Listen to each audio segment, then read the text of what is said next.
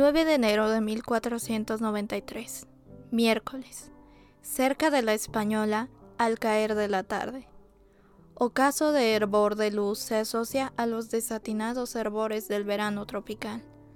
De vuelta, vuelta gloriosa, a Europa, el almirante ve deslizarse por las aguas, no muy cerca de la carabela, a tres animales pardos cuyas cabezas ciertamente no recuerdan la de pez alguno son manatíes, pomposos anfibios que por la misma dignidad de su corpulencia han acabado por llamarse vacas marinas. El almirante reflexiona y piensa, sirenas, buen disfraz que tuvieron para colarse de rondón en el mundo occidental.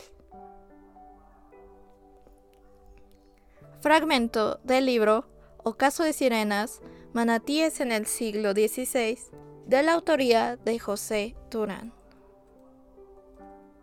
Esto es Nom de Plum, el podcast. Yo soy Aedem y este es el episodio número 67, titulado Sirenas o manatíes, según la construcción del imaginario cultural.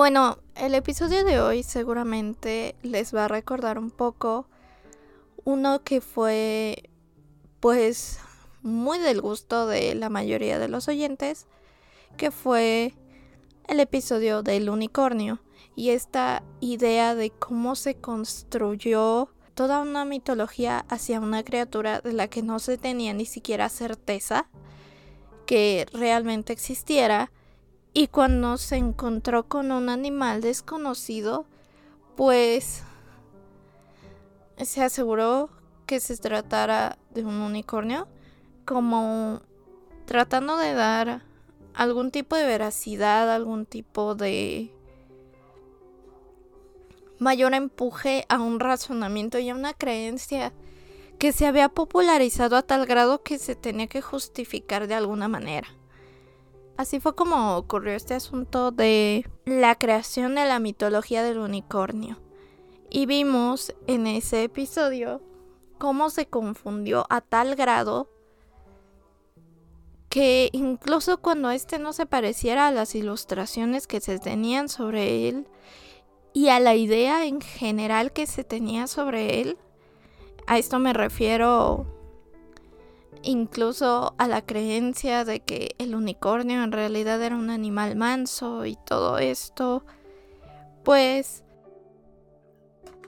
esto se contrapuso evidentemente con la idea de lo que era realmente la figura de este unicornio, que era un rinoceronte. Y que por supuesto era todo lo contrario a lo que se creía.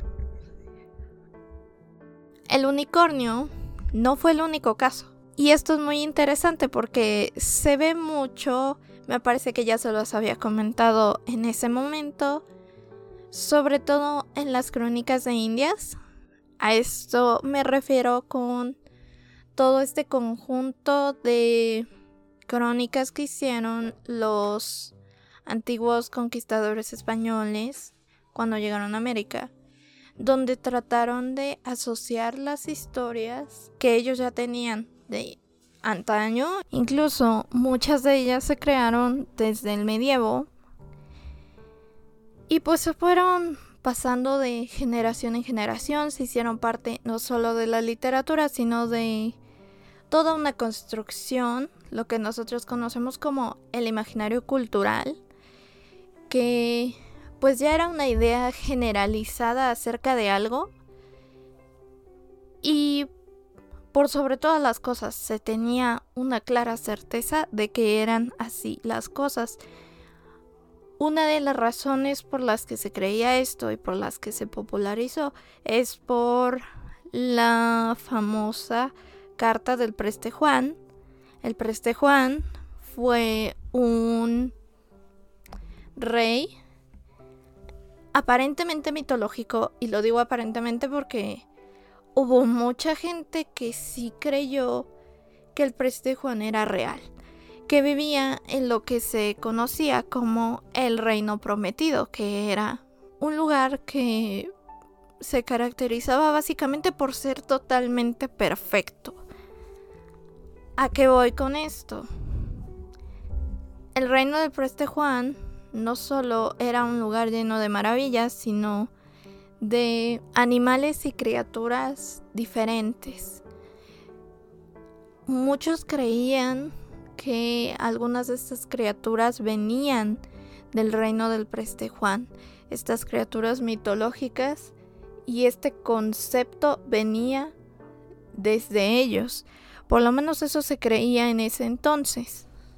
Y pues, unido a este mismo punto, otra de las criaturas que se tenía toda una construcción mitológica y toda una construcción cultural eran las sirenas. Las sirenas era una criatura que llamaba la atención por su particularidad y por cómo se creía que eran estas criaturas. Y por eso hoy vengo a darles el gran ejemplo acerca de cómo se construyó la idea que tenemos acerca de la sirena. Porque de hecho me parece muy curioso y se los comentaba incluso en la ocasión que les hablé acerca del unicornio, que este tipo de ideas trasciendan a tal grado que lleguen hasta nosotros. Tenemos no años de distancia, no décadas de distancia, tenemos siglos de distancia.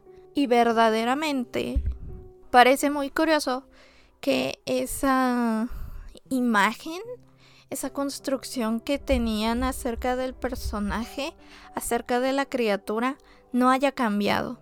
Y que se haya me parece que esto no lo comenta, pero obviamente hay que asimilar esta idea también. Es interesante ver cómo la idea de este concepto, en este caso de la sirena, se separa totalmente de la criatura real con la que se le confundió.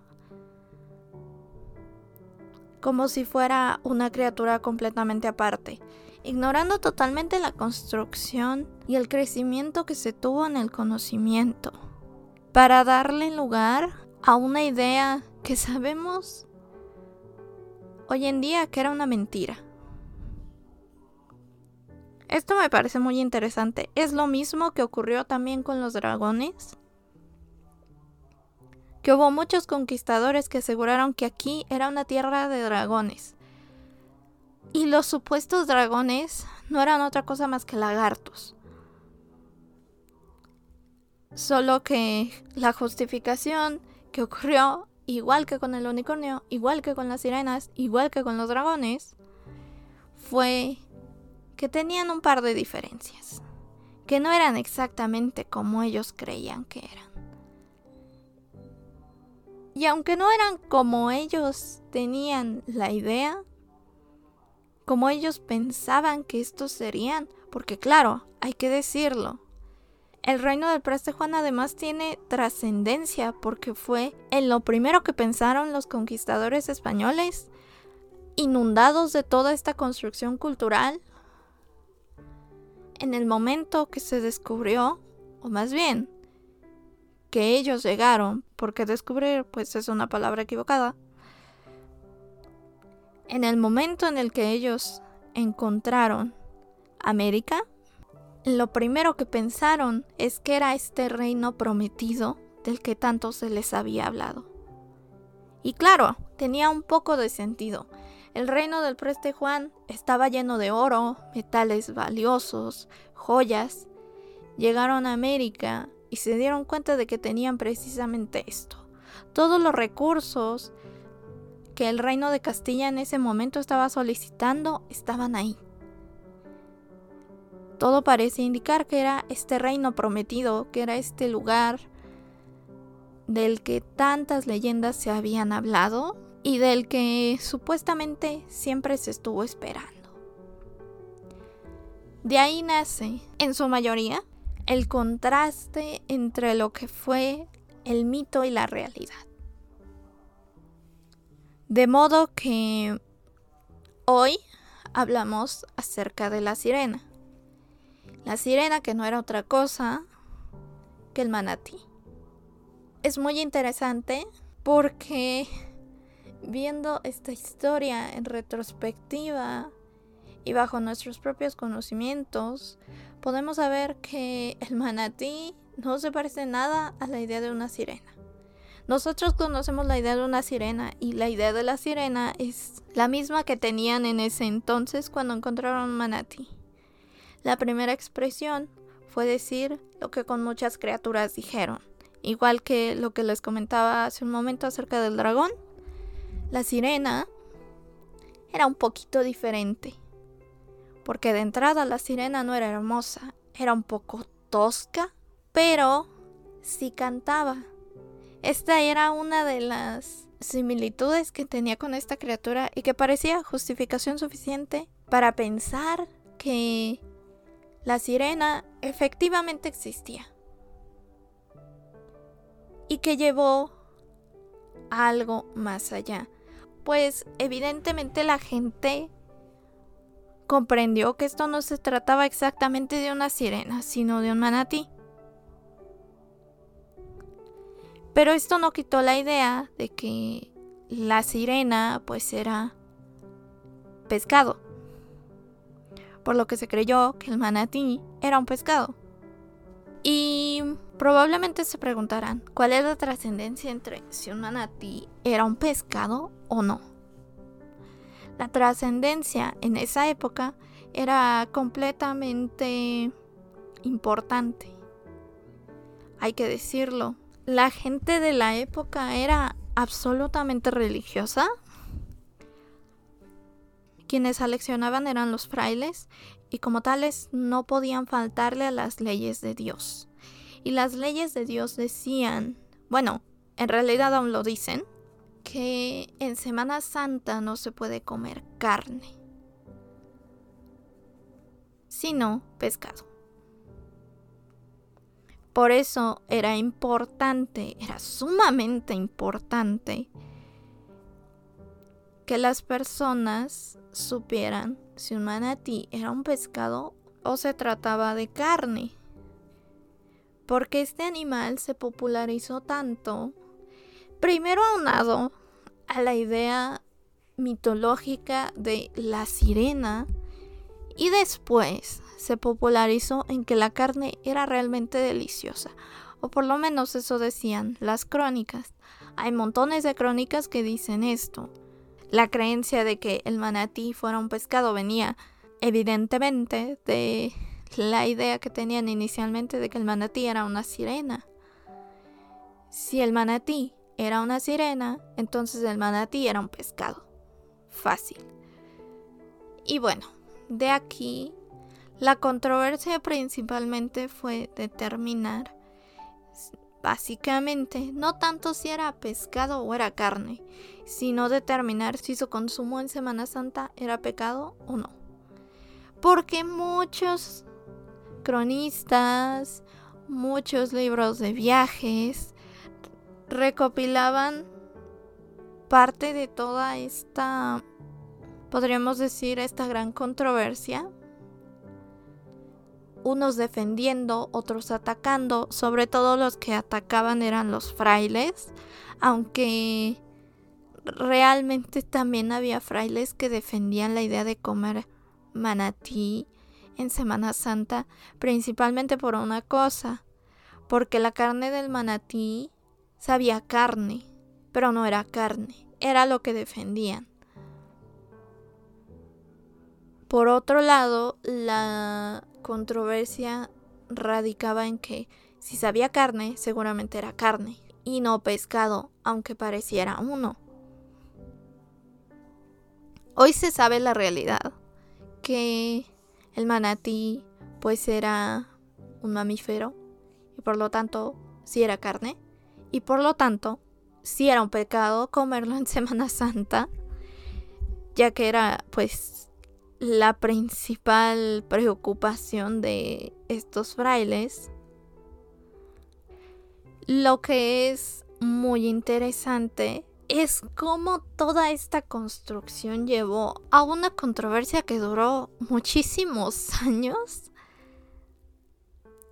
hasta llevarlo a la idea que tenemos hoy en día acerca de un manatí, acerca de por qué un manatí se considera como tal.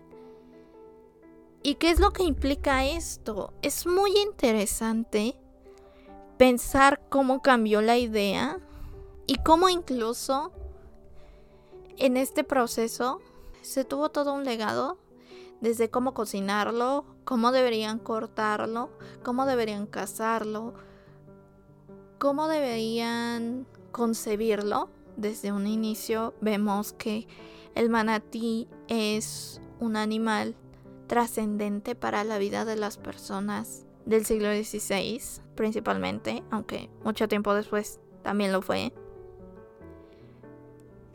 Y es interesante y es muy intensa esta discusión durante muchísimos años. En este mismo sentido quiero hablarles un poco acerca de ya no tanto la controversia, sino parte de, de dónde nace esta idea del capítulo. Y esto viene, sin duda alguna, del libro Ocaso de Sirenas de José Durán. José Durán recopila un montón de estas historias de crónicas, de libros de viajes, en donde se describe al manatí y a la sirena como tal. Podemos hablar mucho acerca de lo que dice este libro. Siento que sí se pierde un poquito de toda la belleza de este libro si yo se los cuento así superficialmente. Les conté un poco acerca de uno de los temas que explica, pero siento que sí se pierde un poco en el hecho de recortarlo de esta manera.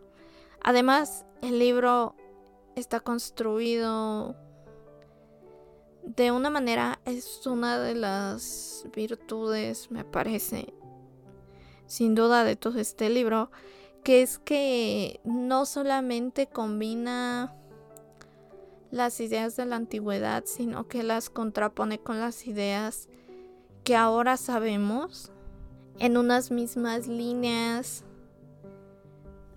se pueden apreciar varios momentos en los que Habla acerca de la sirena, pero nos recuerda que la sirena no existe y en realidad se trata de un manatí. Del mismo modo, pues contrapone algunas de las creencias, algunas de las leyendas en torno a este animal y cómo esto se influyó con la idea de la sirena, lo cual me parece pues muy interesante y bueno, yo les recomiendo este libro ampliamente. Me parece que no tiene ningún desperdicio. Está muy bien escrito. Está escrito incluso en un tono muy de crónica de Indias. Por lo tanto es muy fácil de leer. Y eso me parece que es un gran acierto del el autor. Si quieren que les hable un poquito más acerca de otras criaturas mitológicas que en realidad luego se descubrió que eran otra cosa, pues probablemente podamos hacer algún otro episodio acerca de esto. Son temas que a mí me gustan mucho. Cómo nacen los conceptos, las ideas de estas criaturas. Y un poco acerca de cómo se va transformando, que creo que eso es lo interesante particularmente del manatí, que una vez que se dan cuenta que las sirenas no son así, que estas no son las sirenas, en realidad no descartan la idea de lo que es una sirena. Y lo vemos en el hecho de que nosotros seguimos creyendo que las sirenas existen, seguimos teniendo una construcción similar a que las sirenas te van a encantar con su canto y de esta manera van a aprovecharse de ti, van a quitarte facultades y van a aprovecharse. Porque esta es una idea que viene incluso desde textos muy antiguos, ya no tanto del medievo, sino de antes. Estoy pensando, por ejemplo, en la Odisea. Recordemos que son sirenas con las que se tienen que enfrentar Odiseo y sus compañeros.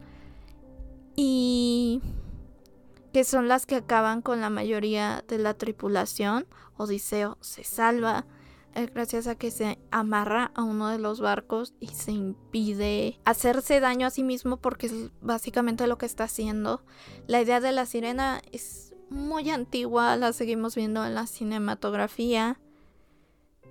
Incluso no de muchos años, creo que la última vez que yo vi una película que todavía tenía este concepto, este mismo concepto acerca de la sirena, fue en una película de la era del hielo, es una película animada.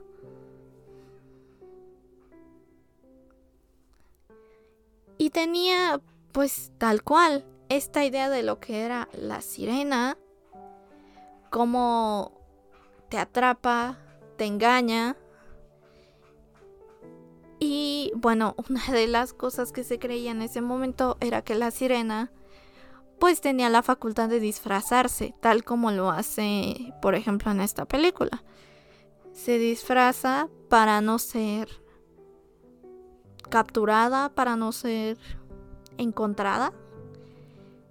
Y había gente, efectivamente, que creían que la sirena se había puesto tan fea como se describía, no es lo que yo opiné, era lo que ellos decían, que esta sirena no era hermosa, sino era fea. Simplemente para no ser descubierta ante estos tripulantes que eran sumamente eminentes, evidentemente, que era lo que creían. Por lo tanto, esto vuelve muy interesante toda la construcción. Y de esta manera vemos cómo la construcción trasciende y nos hace visible la gran controversia, la pregunta nos hace pensar realmente acerca de todas estas ideas, todos estos mitos y cómo han llegado hasta nosotros. Eso es muy interesante y creo que vale mucho la pena. Es un tema que a mí en lo personal me gusta mucho. Les recomiendo este libro de José Durán, Ocaso de Sirenas. No es una novela, es más bien... Podría decir que es un trabajo de investigación, más que otra cosa. Pero no es pesado y es muy interesante, seguramente les va a gustar. Si quieren que haga otro episodio de alguna otra criatura, déjenmelo en los comentarios si les gusta este episodio. Si ya conocían esta información acerca de la sirena, pues igual déjenlo en los comentarios. Si están en YouTube, los leemos desde aquí. Si están en cualquier otro lado, los podemos leer por Facebook como Nom de Plum, por Twitter como arroba aedem-lead o también los podemos leer por el correo electrónico que es gmail.com Muchas gracias por escucharnos una semana más. Y bueno, esto ha sido todo por el episodio de hoy. Esto fue Nom el podcast. Yo soy Aedem, recordándote que si haces lo que amas, no sentirás que trabajas. Hasta la próxima.